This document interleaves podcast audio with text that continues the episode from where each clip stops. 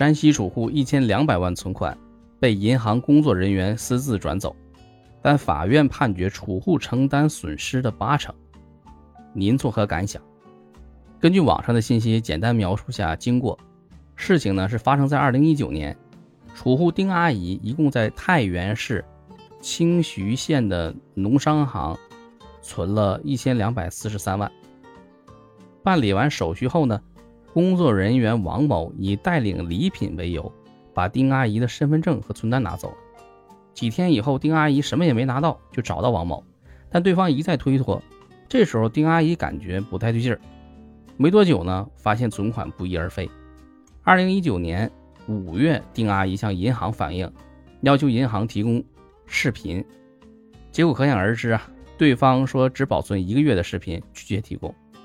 而且呢，说丁阿姨的存单都是伪造的，没办法，丁阿姨在二零一九年十二月投诉到山西省银监局，到二零二零年二月二十七日回复的结果是，经询，业务经办网点柜员及授权人员均表示不知道王某系清徐农商银行员工，也未曾出具虚假回单。目前呢，储户丁阿姨一家对一审判决不满，已经向上一级法院上诉。换成是谁都得上诉，是吧？我们呢，先抛开判决不谈啊，分析一下整个事件，做些推断，看看呢有哪些教训可以吸取，来避免类似风险。储户呢是山西太原清徐县，一个家庭能拿出一千两百万现金，这无疑是一笔巨款，何况是在一个县城。这肯定不是工薪阶层。我查了一下，截止二零二零年十一月一日，清徐县的常住人口为三十四万四千四百七十二人。提到山西，您会想到什么？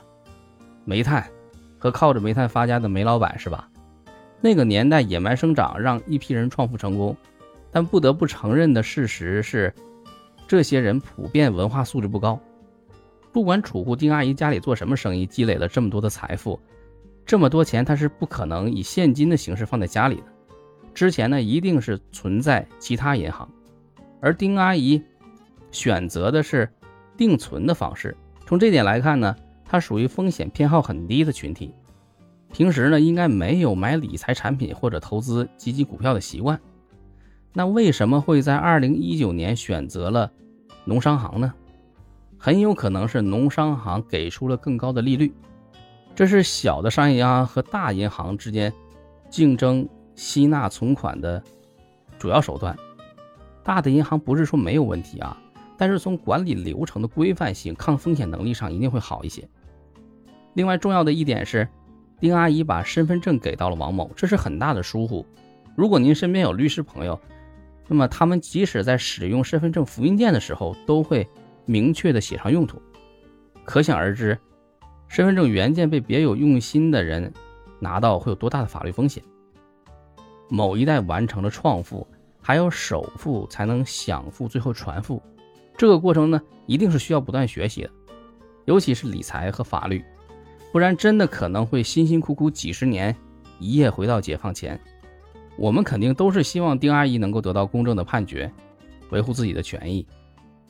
您有什么看法呢？欢迎评论。好了，今天就和您聊到这儿，感谢您的收听。